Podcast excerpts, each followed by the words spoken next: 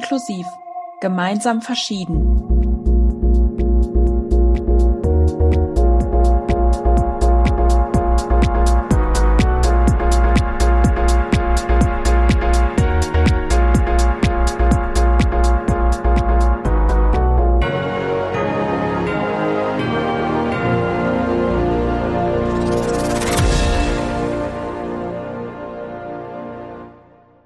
Hallo und herzlich willkommen zurück zu einer neuen Folge unseres Podcasts Uni inklusiv gemeinsam verschieden.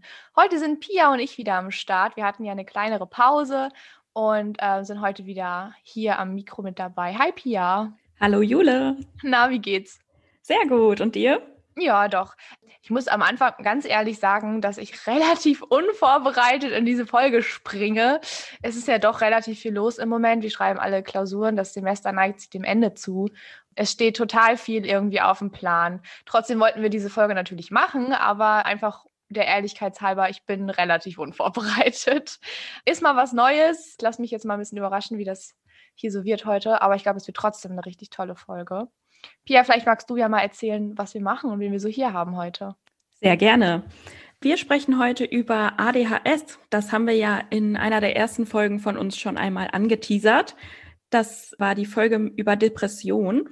Da hatten wir einen sehr, sehr tollen Gast, und zwar den Ulrich, der nicht nur unter Depression leidet, sondern zusätzlich auch noch zu ADHS. Wie schön. und der Ulrich hat sich bereit erklärt, heute nochmal mit uns zu sprechen. Deshalb erstmal herzlich willkommen, Ulrich. Hallo, ja, freut mich nochmal dabei sein zu dürfen. Schön, dass du da bist. Ich habe mich tatsächlich ein wenig vorbereitet. Ich glaube, ich habe im Moment ein bisschen mehr Zeit als du, Jule. Wenigstens einer von uns. genau. Ich habe gleich ein paar Infos für euch über ADHS im Allgemeinen und der Experte ist ja auch heute mit am Start. Deshalb kann er einfach reingrätschen, falls ich irgendwas vergesse oder du irgendwas einfach noch zusätzlich dazu sagen möchtest. Und nachdem ich dann die ganzen Infos erstmal vorgestellt habe, können wir auch einfach noch so ein bisschen locker quatschen, wie so deine Erfahrungen sind und so. Ich sehe es schon kommen, das wird eine Unterhaltung zwischen euch beiden und ich sitze immer hier und nicke und nicke. Das ist auch okay. Gut. Dann hast du einen chilligen Job. Ich mag meinen Job, ja. Sehr schön. Okay, dann würde ich einfach direkt mal starten mit den ganzen Infos. Vorab, ich habe mich jetzt hier bei uns erstmal auf ADHS bei Erwachsenen begrenzt, weil unsere Zielgruppe, die Studierenden ja überwiegend erwachsene Leute sind. Und es ist sehr interessant zu sehen, dass nur 5 bis 15 Prozent von den betroffenen Kindern auch noch im Erwachsenenalter von ADHS betroffen sind. Das heißt, circa 2,5 bis 4,7 Prozent aller Erwachsenen leiden an ADHS. Die Ursachen dafür sind noch nicht ganz klar, aber WissenschaftlerInnen gehen von einem Wechselspiel der Gene und der Umwelteinflüsse aus. Da fließen zum Beispiel Stress mit ein, aber auch sowas wie Nahrungsunverträglichkeiten oder Allergien oder auch finanzielle Probleme, familiäre Probleme. Also was ist dann halt ein Faktor, dass ADHS im Erwachsenenalter immer noch vorhanden ist. Es kann aber auch noch dadurch kommen, dass es irgendwie Veränderungen im Neurotransmittersystem gibt und daher wird ADHS dann auch noch begünstigt. Jetzt habe ich schon mal ein paar Facts rausgehauen, aber ihr fragt euch jetzt wahrscheinlich, was genau ist ADHS überhaupt? Da haben wir auch in der ersten inhaltlichen Folge, die Folge über Depressionen, schon ein bisschen drüber geredet. Ich werde es hier aber nochmal wiederholen, weil ich weiß nicht, ob ihr da alle noch irgendwie das auf dem Schirm habt. ADHS heißt Aufmerksamkeitsdefizit-Hyperaktivitätsstörung.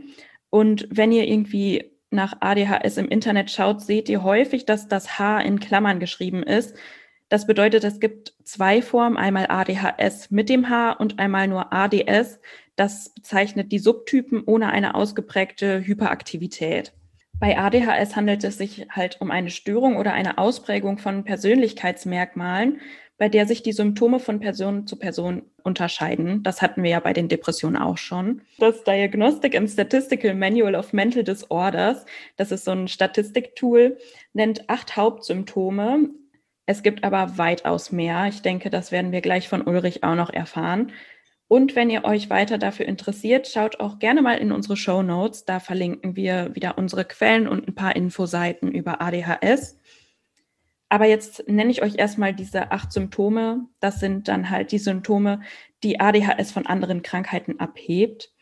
Da haben wir zum einen die Unaufmerksamkeit, die sich halt durch Ablenkbarkeit und Konzentrationsprobleme äußert, die Vergesslichkeit, Desorganisation, Hyperaktivität, Impulsivität, Ungeduld, inneres Getriebensein und übermäßiges Reden.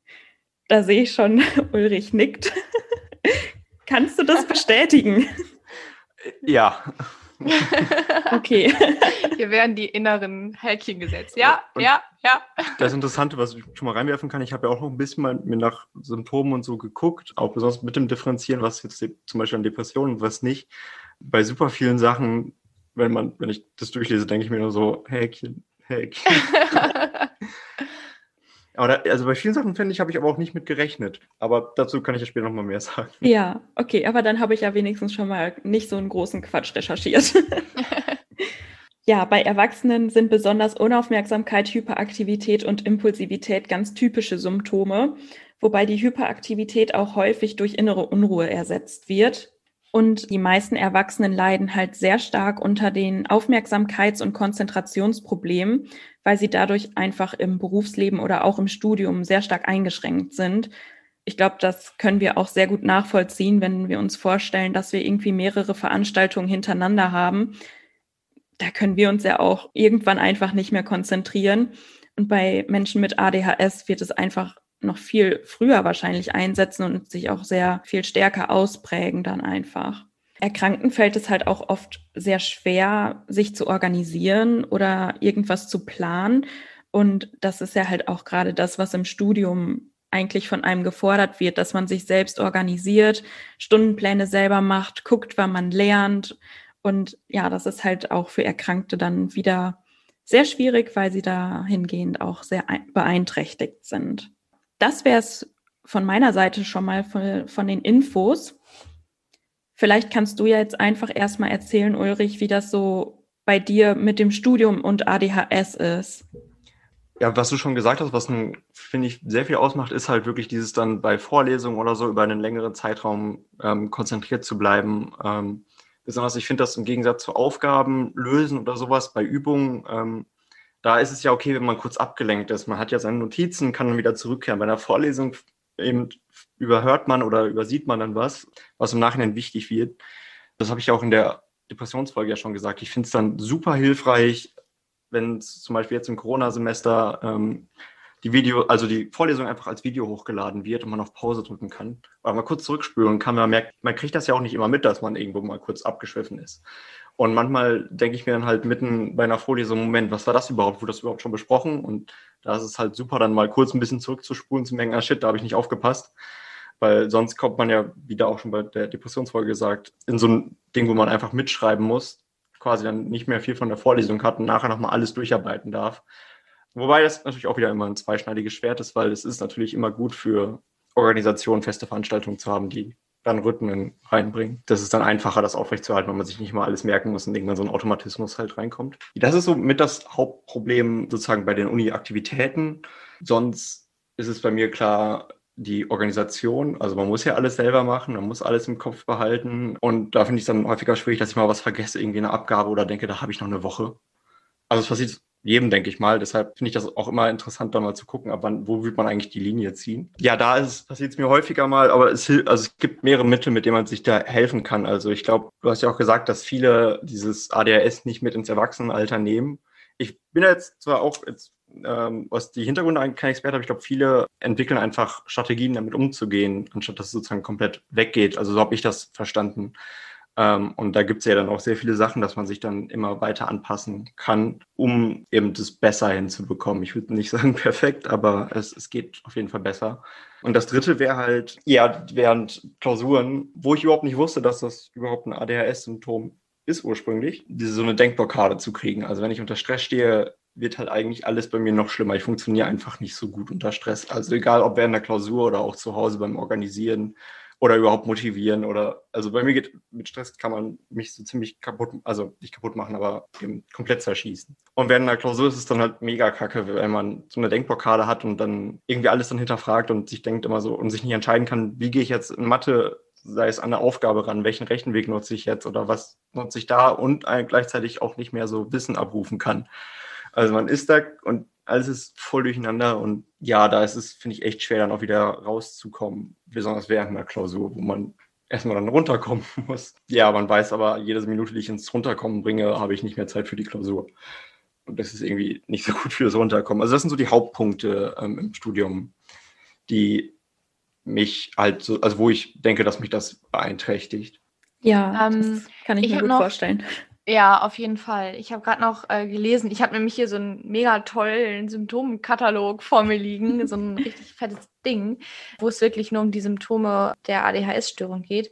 Mega Wahnsinn, wie viel das ist, mal eben zwischendurch. Aber was ich mich jetzt gerade, ich hatte gerade gelesen hier, dass man die, die grob- und die feinmotorischen Störungen von den, der motorischen Hyperaktivität, also von dem Zappeln und der Unruhe, getrennt betrachten muss. Und da gehört dann zum Beispiel sowas zu wie eine krakelige Handschrift, dass man zum Beispiel als Kinder, als Kind Bilder nicht sauber ausmalen kann und dass man zum Beispiel keine, also dass man mit Scheren und Schrauben und so einfach nicht, nicht besonders feinmotorisch umgehen kann. War das schon mal was, was dich im Unikontext beeinträchtigt hat, dass Leute deine Handschrift zum Beispiel nicht lesen konnten? Oder ähm, du deine eigene Handschrift nicht mehr lesen konntest? Also wenn ich unter Stress stehe, wird meine Handschrift schlechter. Oder wenn ich das schnell machen möchte. Äh, und da kann es wirklich passieren, wenn ich wirklich schnell noch irgendwas mitschreiben muss, dass ich nachher noch, also ich kann es meistens noch entziffern, aber äh, ich ja ein bisschen für brauche.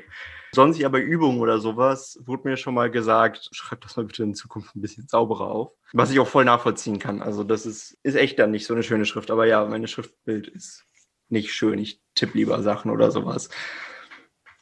Ähm, da aber noch zu was mir direkt eingefallen ist, also ich habe auch mal so eine Symptomliste durchgeguckt, die halt nicht nur differentialdiagnostisch war, also was, ähm, also was in DSM-5 oder ICD-10 wäre es hier, da genutzt wird, um halt ADS zu diagnostizieren. es ist echt krass, wie viel da zusammenkommt. Also ich glaube, das waren über 70 Seiten, diese Symptomliste. Und ich fand es interessant zu sehen, weil das war genau das, was bei mir passiert ist. Ich habe natürlich nicht am Anfang angefangen zu lesen, sondern einfach nur rumgeblättert. Und habe mir bei zig Themen gedacht, so krass, das ist ADHS. Ich, das, also ich wusste das von mir mit Vergesslichkeit oder manchmal Entscheidungsprobleme zu haben oder ich kaufe manchmal gerne impulsiv Sachen und sowas und habe damit auch dann teilweise echt Probleme gehabt, dass das ADHS ist. Und dann stand am Anfang, dass das auch ganz normal sein kann, dass viele Leute mit ADHS viele Dinge quasi als negative Charaktereigenschaften von sich selbst sehen und das auch dann, was bei mir auch der Fall war, als sehr befreiend empfinden, zu merken, dass das ADHS ist, dass das da auch eine erhöhte quasi Schwierigkeit gibt. Ja, das wollte ich nur mal einwerfen. Also, wenn ihr jetzt denkt, oh krass, diese ganzen Symptome kann ich noch nicht, ja, äh, also ich als Betroffener selbst kannte die nicht. Und ich kann es, wenn ihr ADHS habt, super mal empfehlen, so eine Liste durchzugucken. Ich glaube, die wird ja auch dann nachher in den Show Notes verlinkt sein. Auf jeden Fall. Es war viel, aber ich habe mich da bei vielen Sachen einfach wiedergefunden, wo ich vorher überhaupt nicht mitgerechnet hätte, dass das auch, also dass das mit ADS zu tun haben könnte. Ja, das ist wirklich sehr, sehr viel. Ich habe beim Recherchieren auch diese Symptomliste gehabt. Und dann dachte ich, wenn ich das alles aufschreibe, ich weiß nicht, wie lang diese Folge dann werden würde. Ja, Deshalb habe ich mich jetzt erstmal auf diese acht Hauptsymptome beschränkt. Aber wie gesagt, wenn ihr interessiert seid, guckt gerne in den Show Notes. Da ist alles verlinkt und ich glaube, da werdet ihr auch überrascht sein, was alles zu Symptomen zählt. Ja, also wenn sogar Ulrich selber überrascht ist, dann ähm, ist das für Nicht-Betroffene wahrscheinlich nochmal noch mal stärker auf jeden Fall. Ja. Ähm, was ich da aber bei dem ganzen negativen, sozusagen, also Symptom, als ich immer so negativ noch betonen möchte, sozusagen, ADHS hat auch positive Seiten, was viele überhaupt erstmal nicht mit ADHS verbinden. Also es gibt zum Beispiel auch sowas, das steht auch in dieser Liste mit Hyperfokus, also es heißt Hyperfokus. Es wird da auch sehr negativ dargestellt, dass man dann äußere Reize nicht mehr so gut wahrnimmt. Aber es hilft, also wenn man in diesen Hyperfokus kommt, kann man sich super konzentrieren. Man ist extrem produktiv. Das ist zwar, man kann den dann schlecht wechseln, das ist wirklich nur eine Aufgabe. Ich habe das manchmal beim Coden oder sowas, dass es super geklappt hat, wo ich auch selbst überrascht war. Ja, es gibt noch mehrere Sachen, wo man halt sozusagen, also man kann gucken, ob das Glas quasi halb voll oder halb leer ist. Ob das, das kann einen einschränken, ja, aber es, man kann es, wenn man es richtig einsetzt, daraus auch Vorteile ziehen. Und ich finde es immer wichtig, das zu bedenken. Und da hat meine Therapeutin ähm, auch was sehr Schönes zugesagt, nämlich das ADHS ja erstmal, also ich weiß jetzt echt nicht, wie der Forschungsstand ist, aber ähm, was Biologisches ist. Und bei sozusagen der Psychotherapie geht es ja häufig um den Leidensdruck oder wie viel Leid entsteht dadurch. Und sie meinte, beim ADHS entsteht viel Leid dadurch, dass quasi Leute mit ADS mit der Gesellschaft crashen und das halt eben nicht mit den System oder der, den Systemen der Gesellschaft crashen und dann damit nicht klarkommen und dass ADHSler eigentlich bedeutend weniger Leidensdruck haben könnten, wenn einfach die Gesellschaft mit ihnen kompatibel wäre, also freier wäre beim Lernen oder bei ein paar Sachen weitere Unterstützungsmöglichkeiten liefern würden. Wo wir wahrscheinlich, denke ich mal, auch noch gleich drüber reden, was die Uni tun kann. Ja, auf jeden Fall, ja, bestimmt. Dann, ähm, ja. Ich würde sagen, da, wo es kleine Dinge gibt, die wirklich, glaube ich, sehr helfen würden. Und genau deswegen ist es so wichtig, dass wir darüber reden und dass wir eine Podcast-Folge dazu machen, weil wir müssen einfach irgendwie viel mehr, viel mehr Transparenz schaffen und viel mehr Sensibilität für das ganze Thema, damit das, wie, damit genau das passieren kann, was du gesagt hast, damit, damit die Vorteile oder die, das Gute, was man daraus ziehen kann, in den Vordergrund rückt und dass das irgendwie den Leuten auch klar wird, dass man damit auch ganz, ganz viel gute Sachen irgendwie machen kann und dass das nicht immer alles nur, nur schlecht ist. Finde ich ganz wichtig, dass du das gesagt hast. Ich wollt, wollte noch mal einmal, das hatte mich gerade gefragt, als du über den Hyperfokus ähm, gesprochen hast, kann ich mir das vorstellen wie so ein Workflow? Ja, also es gibt ja diesen Work-Zustand, also Flow. Genau, als, Flow, ja, daran ähm, dachte ich irgendwie direkt. Ja, mhm. ähm, ich glaube, das ist relativ vergleichbar damit. Okay. Aber da, äh, also ich bin bei beiden Begriffen nicht komplett fachmännisch drin. Das kann auch sein, dass da noch sehr prägnante Unterschiede sind, aber ich glaube, mhm. es ist ähnlich.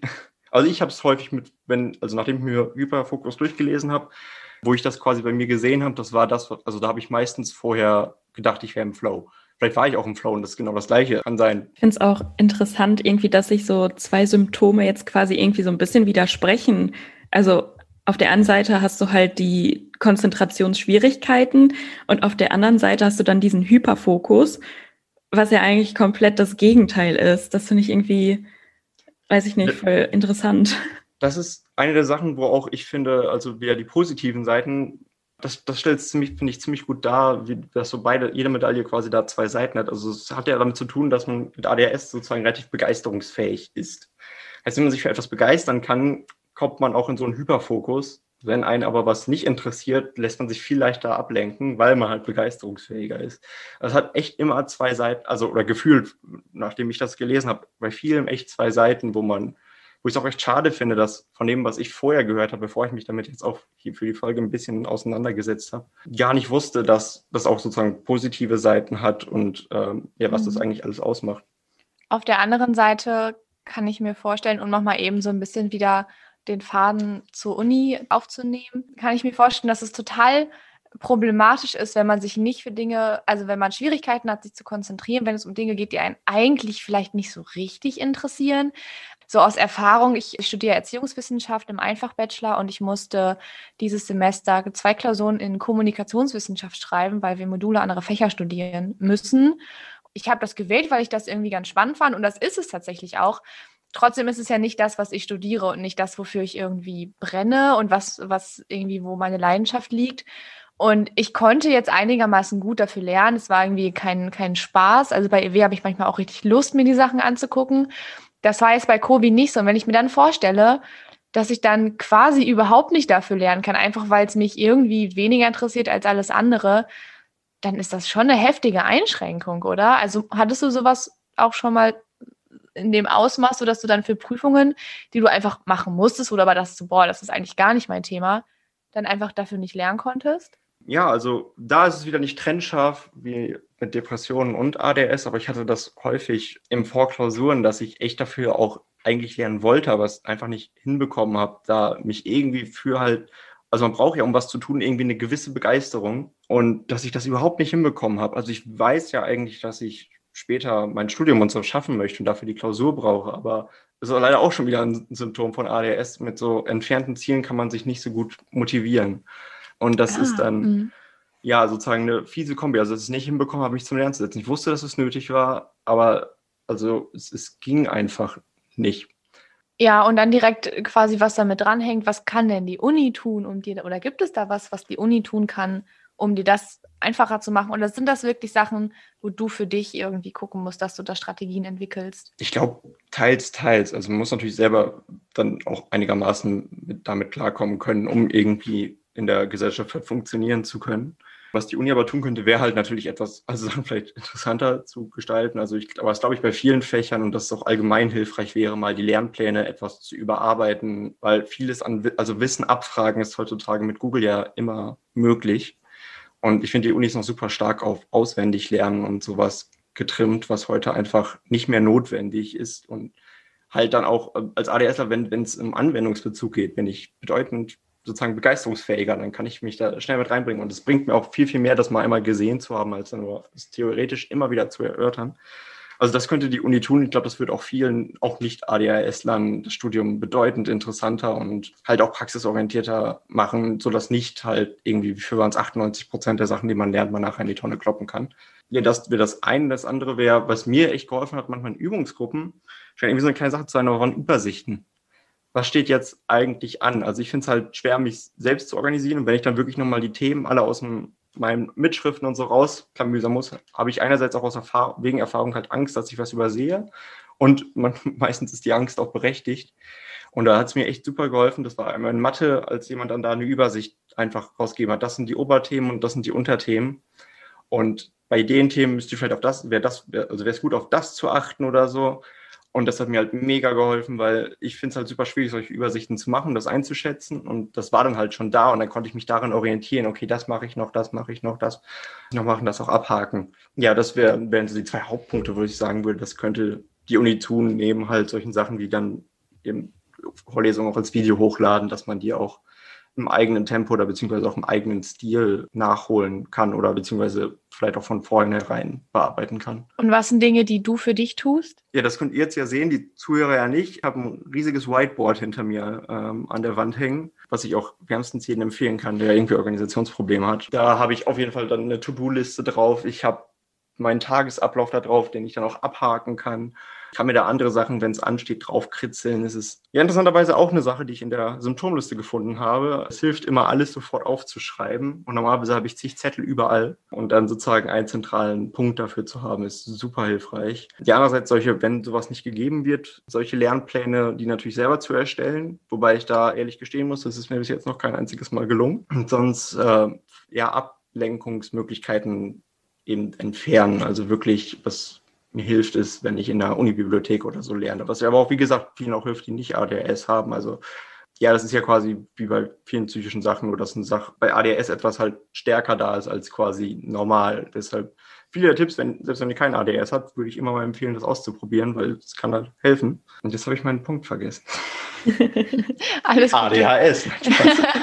Wir können auch sonst gleich nochmal da, darauf zurückkommen. Ja. Ich habe gerade noch gelesen, Stichwort Erholungsunfähigkeit. Ist das bei dir ein Thema, weil das ja auch das Studium einfach beeinträchtigen kann, dass du quasi nicht auf deine eigene Erholungsbedürftigkeit so acht gibst, dass du eigentlich merkst, du bräuchtest das, aber du gibst dir das irgendwie selber nicht? Ja, also inzwischen arbeite ich daran, aber ich habe das anscheinend sogar in der Liste übersehen. Das wusste ich gar nicht, dass das ADHS ist. habe ich nur gerade aufgeschlagen hier ähm, vor mir liegen.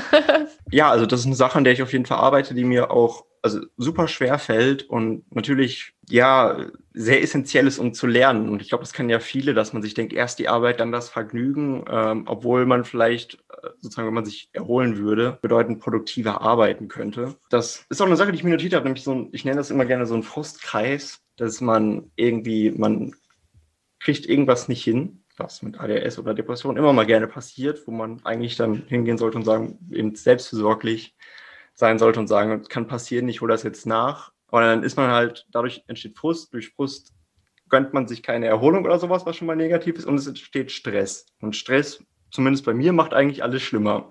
Dadurch kriegt man noch mehr nicht geschafft, noch mehr Frust, noch mehr Stress und das geht bei mir dann sogar wirklich so weit, dass ich in so einem Modus bin, dass ich richtig gestresst bin und nichts mehr hinbekomme. Wobei ich dann nicht weiß, ob das nur ADHS ist oder noch andere Sachen. Wie gesagt, vieles ist da nicht trennscharf. Aber das ist eine echt fiese Sache, dass es dann sofort in so einen Kreislauf reingeht. Man setzt sich ja noch mehr unter Druck, weil man halt häufiger Sachen mitbekommen hat, wo es nicht funktioniert. Also man ist sich quasi der ganzen Tretminen um einen herum mhm. bewusst. Ich glaube, den Zuhörer und Zuhörerinnen, die die Folge über die Depression gehört haben, dürfte das bekannt vorkommen. Ich glaube, diesen Teufelskreis hatten wir zumindest so ähnlich da schon mal angesprochen gehabt. Ne? Genau. Ja. Da sieht man wieder die, die nicht vorhandene Trennschärfe von, von Depression und HDHS. Das ist wirklich manchmal echt schwierig. Sagst du ja selber auch. Du hast ja, ja selber manchmal noch Probleme, das irgendwie zu differenzieren. Ja, deshalb äh, übrigens, wenn ihr die, also vielleicht wundert ihr euch, warum quasi in diesen Listen, die wir jetzt auch gerade nutzen, so viel mehr drin steht als beim ICD-10 oder DSM. Die beiden sind ja zur Diagnostik da und da stehen wirklich nur die Symptome drin, mit denen man halt eine Krankheit äh, diagnostizieren kann. Also Symptome, die von anderen abweichen. Wie gesagt, bei vielen dieser Sachen hier, deshalb stehen die auch nicht in diesen Listen, ist es halt nicht trennscharf. Das kann daran liegen, also es kann an ADHS liegen, aber es kann auch an anderen Dingen liegen. Und ja, nur falls ihr euch fragt, warum das nur so wenige sind, das sind wirklich die Sachen, die dann quasi ADHS exklusiv sind, die in diesen Listen stehen. Die anderen Sachen können halt auch durch andere Sachen verursacht werden, aber gehören auch zu ADHS. Also es ist nicht so, dass quasi die Leute in den Listen dann plötzlich einfach alles Mögliche dazugeschrieben haben, sondern ähm, da wird halt dann nicht darauf geachtet, dass es alles trennscharf sein muss, weil die Listen auch nicht dafür da sind. Also jetzt die von zum Beispiel ADXS, um jemanden zu diagnostizieren. Wie ist das denn bei dir so gewesen mit der Diagnostik? Hattest du das dann auch schon als Kind? Ja, ich glaube sogar beim ICD-10 oder auch vielleicht beim DSM ist es ja drin, dass irgendwie vor zwölf Jahren, also vor dem Alter von zwölf irgendwie das erste Mal aufgetreten sein muss. Bei mir wurde das ich kann mich da leider nicht mehr so gut daran erinnern, aber irgendwann in der zweiten Klasse, glaube ich, festgestellt.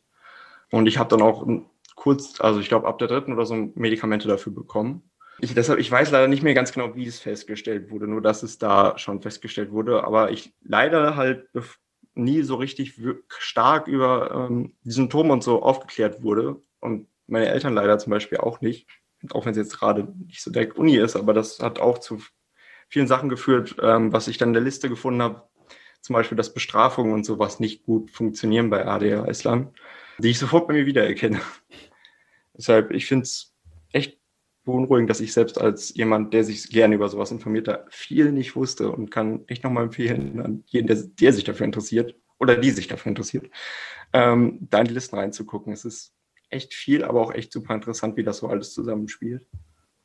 Ja, ich finde auch, wenn man einfach viel mehr darüber weiß, weiß man auch, wie man besser mit Erkrankten umgehen kann. Oder auch wenn man nicht weiß, ob Leute ADHS haben, dass man einfach nicht sofort wieder so einen Vorurteilsstempel den Leuten aufdrückt. Weil, also ich kenne das immer so, wenn dann irgendwie Leute unterwegs sind mit Kindern und das Kind ist dann halt so ein bisschen aufgeregt, keine Ahnung, hüpft rum und dann hört man überall wieder so, oh, das hat bestimmt ADHS. Und dann denke ich so, mein Gott, es ist erstmal ein Kind. Die haben einfach vielleicht noch Spaß im Leben. Oder die haben noch Spaß am Leben und dann werden die irgendwann erwachsen. Ja, genau.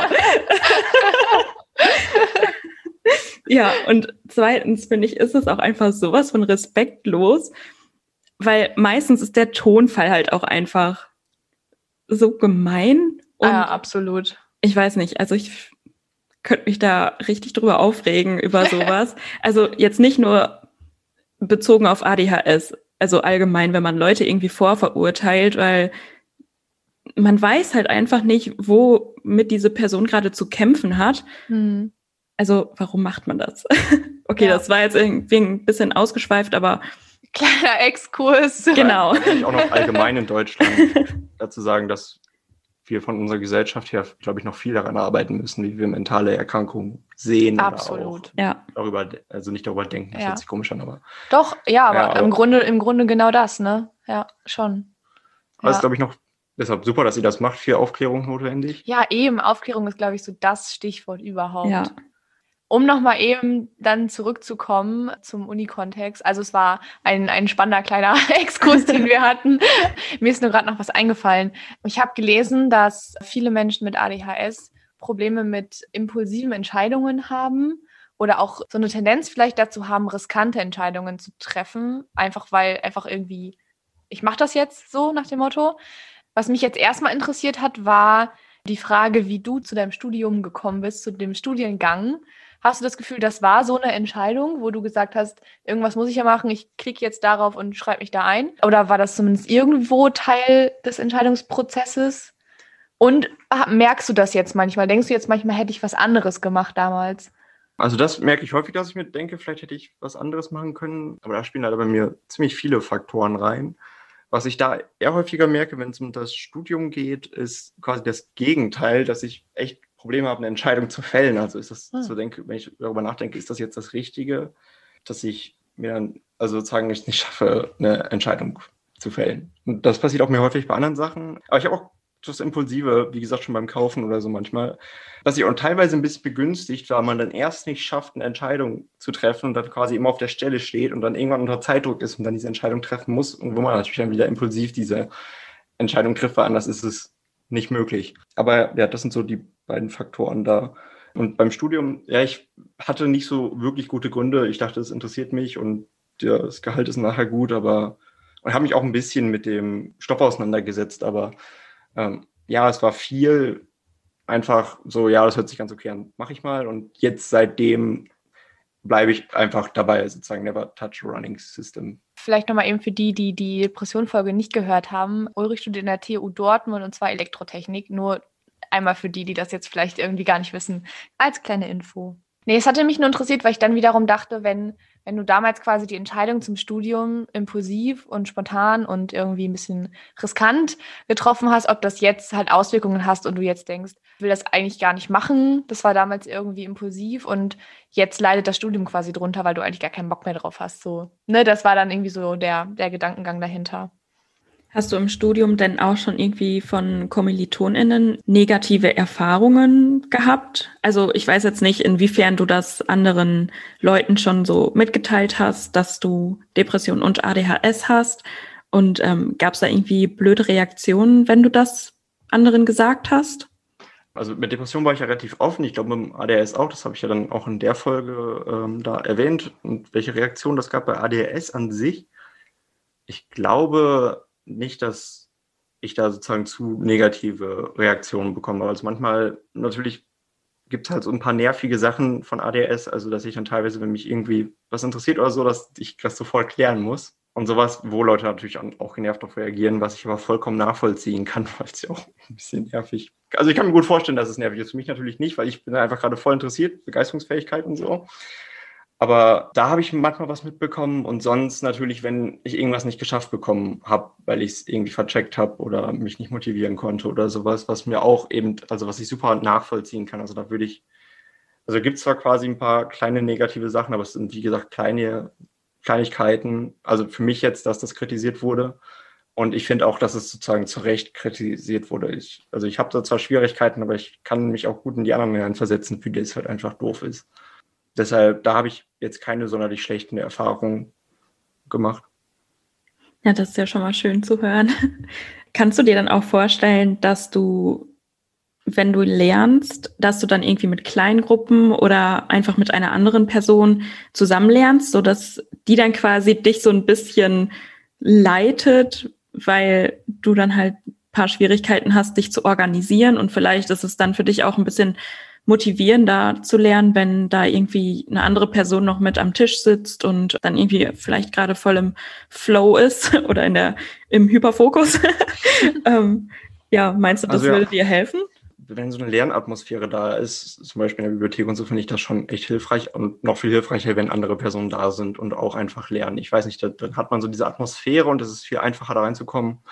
Und irgendwie lässt sich mich auch nicht so einfach ablenken. Wobei ich auch, ich weiß nicht, ob das ADS ist oder irgendwas anderes, ich funktioniere allgemein besser, sobald eine Person da ist. Die muss gar nicht mitlernen. Also sie kann einfach nur irgendwo im Raum rumsitzen oder keine Ahnung was tun. Ich, das, das hilft bei mir zumindest schon, dass ich halt, ja, besser funktioniere. Ja, das ist bei mir aber zum Beispiel auch so. Ich kann gut alleine lernen. Ich habe kein Problem damit, mich zu, mich irgendwie hinzusetzen und zu anzufangen. Aber manchmal ist es wirklich so, dass ich zum Beispiel in, in Klausurenphasen extra zu meinen Eltern gefahren bin. Und dann habe ich mich ganz bewusst unten an den Küchentisch gesetzt, wo immer irgendwer rumwuselt, irgendwer staubsaugt oder kocht oder rumläuft oder rumbrüllt.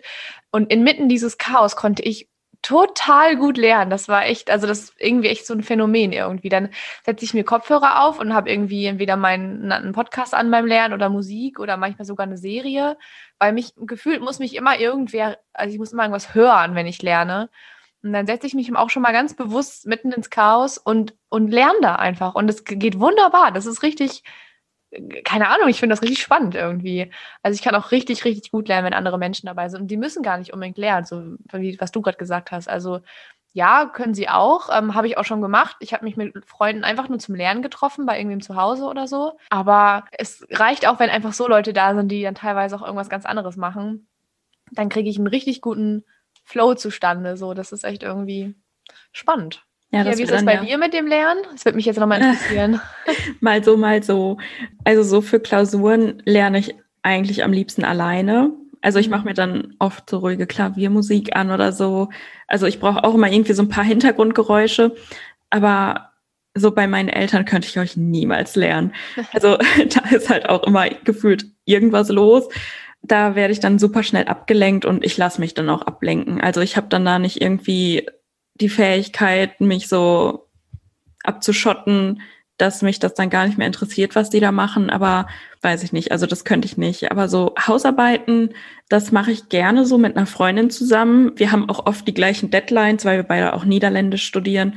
Und dass wir uns dann einfach, ja, bei ihr oder bei mir treffen, dann zusammen schreiben, sie ihre Sache, ich meine Sache, dann lesen wir das oft gegenseitig Korrektur und das ist eigentlich, das läuft eigentlich ganz gut.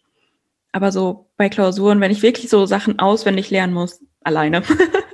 Ja, also wenn ich auswendig lernen muss, dann auch einfach, weil ich dann laut rede, ne? weil ich dann meine, meine Karteikarten habe. Ich lerne immer mit Karteikarten und dann lese ich mir das natürlich laut vor.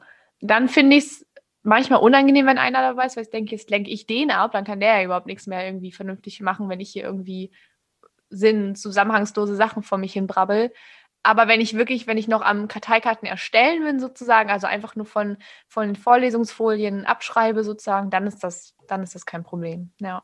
Das könnte ja auch eine, so eine schöne Motivation sein für andere Leute, die halt einfach beim Lernen merken, dass sie Probleme haben bei der Konzentration oder bei der Motivation, dass sie sich vielleicht einfach mal angucken, mit wem anders zu lernen oder in Lerngruppen.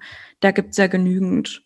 Also das könnte man ja auf jeden Fall ja. mal ausprobieren. Und wenn es dann immer noch nichts ist, muss man es ja nicht nochmal machen. Genau. Abgesehen davon, dass ich auch wirklich zumindest bei mir davon überzeugt bin, dass das meine Erfolgschancen einfach total steigert. Also für mich ist das wirklich erfolgsversprechend, wenn ich sowas mache mit Lerngruppen oder mit einer anderen Person oder so. Das ist wirklich ein Unterschied, auf jeden Fall. Ja, dem kann ich mich so anschließen. Bei mir macht das super viel aus. Ähm, auch wie gesagt, wenn die Person was anderes macht, bei mir habe ich das interessanterweise, also manchmal brauche ich auch komplette Ruhe, um was zu machen. Ich weiß nicht genau wann, aber es ist relativ selten. Äh, meistens fällt mir es auch einfacher, wenn eine andere Person da ist und was komplett anderes macht, weil es quasi sozusagen ein kontrollierter Faktor ist. Also das kann ich dann, ich weiß, dass da was passiert und das, das lenkt mich dann einfach nicht so stark ab, sondern hilft mir, dass ich sozusagen diesen, diesen kleinen Teil, der bei mir sonst immer nach Ablenkung sucht, darauf fixieren kann und ich weiß, was los ist und dann ist der beschäftigt und den Rest kann ich quasi jetzt aufs Lernen packen. Und es ist halt dann einfach sozusagen dieser kontrollierte Faktor, den, wo, wo ich weiß, was passiert, sodass es mich nicht ablenkt, wie sonst, wenn halt nichts da ist und das quasi, also dieser kleine Teil quasi immer durch den Raum sucht und so irgendwas findet, wo ich dann nicht weiß, was das der Fall ist. Und dann kann es natürlich sich quasi ausbreiten, weil da möchte ich wissen, was los ist oder keine Ahnung was. Und so ist es halt dann einfacher, eben, dass ich weiß, was da los ist und dieser Teil damit dann halt beschäftigt ist. Mhm. Ich würde ganz gerne nochmal eben vom Thema Lernen zum Thema wirklich Zuhören kommen, also das, was, was, was, die, was der Name schon verrät, die Aufmerksamkeitsdefizitstörung, weil wir darüber irgendwie noch gar nicht so richtig gesprochen haben. Es ist ja so, wir haben das, glaube ich, auch schon ein bisschen angeschnitten, dass das bei Erwachsenen nicht mehr, zumindest nicht mehr sehr ausgeprägt ist wie, wie bei Kindern, die an ADHS leiden.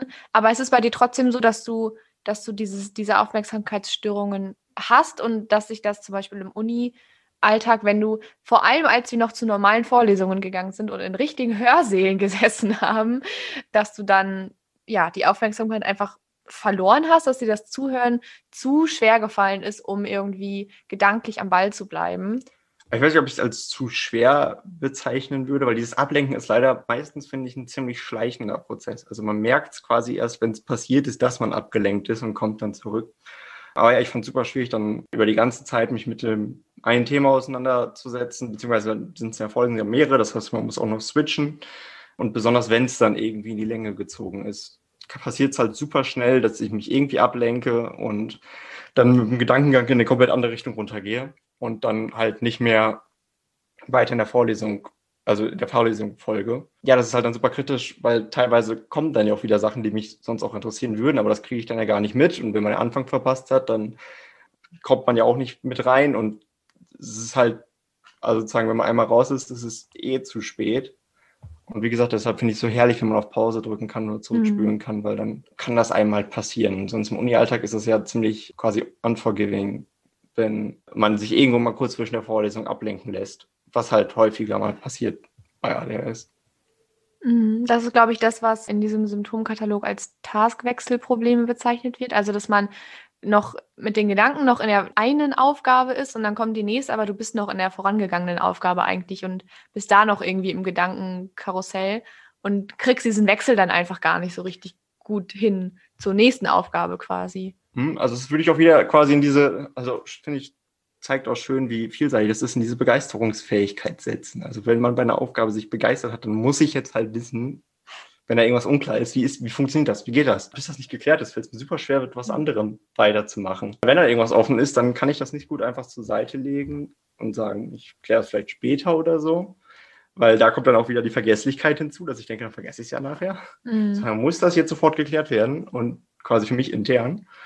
Und dann finde ich es echt schwierig, auf eben dann eine andere Aufgabe oder so mich zu konzentrieren. Dann verpasst man wieder den Anfang und zack, ist man wieder am Teufelskreis. Ja, ist so ein bisschen nur die Frage, was, was wirklich dagegen im Uni Kontext getan werden kann, ne? weil bei Vorlesungen ist es nun mal einfach so, dass die ihren Stoff in 90 Minuten da irgendwie durchkriegen müssen ja auch. Ne? Also das ist ja nicht so, dass die das vielleicht selber gerne machen, dass sie das manchmal so quetschen müssen, aber es geht halt einfach nicht anders. Ne? Das ist echt schwierig, dann finde ich, zu sagen, ihr müsst das jetzt irgendwie ihr müsst es anders machen, damit wir alle viel mehr Zeit für die Aufgaben haben und so. Weil das erstens total individuell ist, wie viel Zeit du brauchst, um damit quasi abzuschließen mit dem einen Thema, um ins Neue zu starten. Und es ist ja auch einfach nicht, nicht, nicht umsetzbar, oder? Für die Profs, dass die dann wirklich sagen, ich gebe euch jetzt so viel Zeit, wie ihr braucht dafür und dann komme ich trotzdem in 90 Minuten mit meinem Stoff durch. Also das stelle ich mir extrem schwierig vor. Ich würde halt das sagen, was ich vorhin schon gesagt, also was mir hilft, sind halt, wenn es als Video hochgeladen wird, dass ich das in meinem eigenen Tempo machen kann und halt, wenn es Übersichten gibt. Also ich notfalls vielleicht auch online in mir eben Sachen holen kann oder in Büchern nachschlagen kann, dass ich halt nicht unbedingt zwingend auch dann die Vorlesung brauche ähm, oder alles durchgucken muss, weil ich sonst was verpasse, sondern dass es auch vielleicht irgendwo eine Übersicht über die Themen gibt und ich quasi, wenn ich mal was nicht mitbekommen habe, also, und wenn es keine Videos gibt, oder sonst zusätzlich zum Videos wäre es natürlich auch toll, die Sachen halt mir holen kann, weil wir haben das Internet. Wir haben eine riesige Wissensdatenbank, ähm, die das auch dann super erklärt und meistens mit anschaulichen Beispielen und so weiter. Wo ich nicht sagen möchte, dass Vorlesungen schlecht sind. Also das auf gar keinen Fall. Ich fände es halt schön, wenn solche Sachen bereitgestellt werden, weil als ich, dann kann man halt, also ich finde, die Professoren müssen nicht unbedingt dann immer auf alles da dann Rücksicht nehmen. Das wäre, wie gesagt, gar nicht umsetzbar. Sondern dass man einfach dann den Studierenden die Freiheit gibt, das so zu organisieren, wie sie es am besten also für richtig halten und auch am besten können. Und wie gesagt, ich würde dann auch sagen, dass das gar nicht nur Leuten mit ADHS helfen würde, sondern auch vielen, vielen anderen, die vielleicht irgendwo da ähm, Problem haben, ja, dass sie das dann umgehen können, einfach indem sie selbstbestimmt lernen können oder sich die, die Vorlesung durcharbeiten können oder die Materie auch vielleicht nur, wie sie das möchten. Und diese Freiheit wird ja meistens leider, also jetzt während Corona zum Glück ja häufiger, aber vorher meistens leider nicht gegeben. Ja, aber es wäre ja vielleicht ein ein zukunftsweisender Wunsch, einfach zu sagen, auch nach, nach der digitalen Lehre, nach Corona, wenn wir alle wieder normal studieren können, der Wunsch ist da, dass Vorlesungen trotzdem aufgezeichnet werden und trotzdem hochgeladen werden, auch weiterhin nach Corona, um dieses selbstbestimmte Lernen ähm, zu ermöglichen. Also ich habe da auch was Schönes schon gesehen vor Corona. Das war ein Prof, ich weiß nicht von welcher Uni, ähm, der seine Vorlesung einmal online aufgezeichnet hat und auf YouTube gestellt hat, komplett. Und jetzt die Vorlesung quasi darauf besteht, dass quasi, glaube ich, das kurz besprochen wird, was in der, äh, also was jetzt dran ist quasi. Und sonst halt eher für Fragen und so weiter da zur Verfügung steht. Ich habe das leider, ist mir gerade erst eingefallen, jetzt habe ich keine weiteren Infos dazu, aber sowas fände ich halt optimal. Also, dass man notfalls sich auch einfach in diese Vorlesung quasi, wo das besprochen wird, reinsetzen kann und währenddessen die Vorlesungsvideos gucken kann, wenn man das möchte, damit man halt die Struktur hat. Aber sonst da auch die Chance hat, nochmal Fragen zu stellen vielleicht und ja, den Rest halt im eigenen Tempo durcharbeiten kann. Ich denke auch, dass an dieser Stelle so Tutorien einfach wieder sehr hilfreich sein können. Bei uns ist das so nicht zu jeder Vorlesung wird ein Tutorium angeboten, mhm. wobei ich das eigentlich sehr hilfreich finde, weil gerade da kann man dann ja auch noch mal die Aufgaben vertiefen Und vielleicht können die TutorInnen einfach auch ein paar mehr Texte oder sowas einfach an die Studierenden weitergeben, damit man sich selber halt da irgendwie noch ein paar mehr Infos raussuchen kann. Vor allem, wenn man sich vielleicht für das Thema nicht so, nicht so richtig begeistern kann. Also ich war schon ein bisschen irgendwie verwirrt, als ich gesehen habe, dass ich als Fremdmodulerin in den Modulen anderer Fächer nicht, also ich durfte nicht in die Tutorien rein. Es gab Tutorien, aber nur für die, die das studieren. Und für die Fremdmodular war das geschlossen. Das fand ich dann schon irgendwie, dachte ich mir so, gerade ich brauche es doch noch mehr, weil ich muss die gleiche Klausur schreiben wie alle anderen, die aber schon Vorwissen haben und die das studieren. Und ich komme da ganz frisch rein und habe von überhaupt nichts eine Ahnung muss die gleiche Klausur schreiben, muss die gleiche Punktzahl, Mindestpunktzahl erreichen, um zu bestehen, aber darf dieses Tutorium nicht machen. Letztendlich war es so, das war dann gut, dass noch eins angeboten wurde, weil sich wohl mehrere irgendwie gemeldet hatten und gesagt haben, bitte können wir auch ein Tutorium machen oder dürfen wir da bitte mitmachen? Aber das fand ich schon, also da war ich einfach verwirrt, weil das einfach für mich keinen Sinn ergeben hat. So, und wenn ich mir jetzt dann noch vorstelle, ich habe Probleme mit ADHS, dann ja, wäre ich wahrscheinlich total aufgeschmissen gewesen. Ja, das klingt schon irgendwie unfair. Das ergibt wirklich nicht so viel Sinn. Hm, komisch. Ja, und das wäre auch Aber allgemein mein Punkt. Also ich glaube, man müsste sich mit solchen Sachen mal auseinandersetzen, das Studium allgemein zugänglicher und barrierefreier gestalten. Egal, ob man jetzt zum Beispiel nur ADHS als Ausgangspunkt nimmt, wenn man die Sachen etabliert, wird man, glaube ich, noch viel, viel mehr Leuten helfen als nur den ADHS-Lern, weil es halt allgemein, mhm. finde ich, hilfreich ist, wenn etwas zugänglich und barrierefrei ja, total. gestaltet wird. Also, was ich gerade so für Parallelen zu meinem Studium sehe, finde ich gerade krass, ne? Weil ich, ich leide nicht drunter und trotzdem denke ich so bei allem, was du gesagt hast, so ja, ja, das, das würde mir auch helfen. Das hätte mir auch schon total viel geholfen. Das würde mir auch in Zukunft irgendwie noch total viel helfen. Weil ganz abgesehen davon, dass man irgendwie ähm, beeinträchtigt ist durch eine Krankheit, ist das einfach generell irgendwie super hilfreich. Ja, total. Und wir haben ja jetzt auch in der Depressionsfolge schon gesehen, dass sich einige Symptome auch überschneiden. Und ähm, ich glaube, da ist dann halt auch für jeden, wirklich für jeden, einfach eine große Hilfe, wenn das einfach nur aufgezeichnet wird oder auch einfach viel mehr informiert wird. Ja, total. Also das hilft allen. Ja, und das halt die Information quasi, also alles Mögliche offen, also möglichst frei, finde ich, oder ja, auch möglichst übersichtlich zur Verfügung gestellt, wie, wie im Themen oder sowas, dass man notfalls das alleine machen kann. Also, wie, also die Uni muss da ja gar nicht so viel jetzt auf einen quasi eingehen, sondern ich finde, äh, fände es schon einfach super hilfreich, wenn einem einfach die Mittel gegeben würden, das halt alleine notfalls nochmal nachzuarbeiten und sich selbst darum zu kümmern, was aber dann, wenn es nur Präsenzvorlesungen gibt, einfach nicht passiert. Mhm. Weißt du, ob an der TU Dortmund das irgendwie angepeilt wird nach Corona, sowas noch beizubehalten? Oder wüsstest du, wen du mal irgendwie zum Beispiel dem, dass du das vorschlagen könntest, dass sowas noch geben soll? Weil ich finde das gerade einfach total spannend und irgendwie fände ich das total wichtig, das jetzt auch mal wirklich dann aktiv auch anzustoßen und zu sagen, so ist es und so geht es uns Studenten und äh, das würden wir uns wünschen. Also ich hatte ein total tolles Seminar dieses Semester wo wir uns genau damit beschäftigt haben. Wie ist das in der digitalen Lehre, aber auch mit Blick auf die Zukunft. Und da ist das auch total rausgekommen. Das war ganz klar, dass sich das viele Leute wünschen. Das ist wirklich kein Einzelthema hier für uns. Weißt du, ob da irgendwie was an, was irgendwie geplant ist von der TU Dortmund oder von einzelnen Profs? Haben die sowas irgendwie vielleicht schon mal verlauten lassen, dass die das nach Corona weiter so machen werden? Also ich habe es bei ein paar ich weiß jetzt leider nicht, wie das bei Unis heißt, Parteien quasi äh, bei uns im Wahlprogramm gesehen. Und ich weiß halt von technischer Seite, dass bei uns in allen Hörsälen das Equipment da ist. Also der Prof muss nur Bescheid sagen, dann kann das aufgezeichnet werden und auch zur Verfügung gestellt werden. Das natürlich in Videoform zu machen, ist nochmal was anderes. Also ich hoffe es sehr, dass das weiter, also dass es weiterhin zur Verfügung gestellt wird, weil viele Profs haben jetzt die Videos auch einfach gemacht. Also das war auch dieser Grund von dem einen Prof, von dem ich erzählt habe, der meinte, ich habe das dann einmal komplett alles aufgezeichnet. Warum soll ich das nochmal immer neu machen? Und das war halt dann quasi wirklich eine Win-Win-Situation. Deshalb hoffe ich wirklich, dass quasi das, was jetzt aus der Corona-Pandemie, ähm, was Digitalisierung angeht, gelernt wurde, auch einfach weiter angewendet wird und nicht direkt wieder in Vergessenheit gerät. Weil wir, ich finde, viele Unis haben ja auch einige Fortschritte in Digitalisierung und quasi auch in Zugänglichkeit erreicht während der Corona-Pandemie, weil man halt nicht mehr immer vorbeikommen konnte und sich das direkt alles ja, zum Beispiel erfragen konnte, sondern man das online halt auch finden musste. Und das sind ja genau diese Sachen, die ich, ähm, ich finde, super hilfreich sind, dass online das übersichtlich gestaltet ist und man da immer drauf zugreifen kann. Also, dass man jetzt auch diese Vorteile der digitalen Infrastruktur, die da ist, nutzt. Und ich glaube, davon würden, wie gesagt, sehr, sehr viele aus unterschiedlichsten Gründen profitieren. Kann ich nur zustimmen. Ja, auf jeden Fall.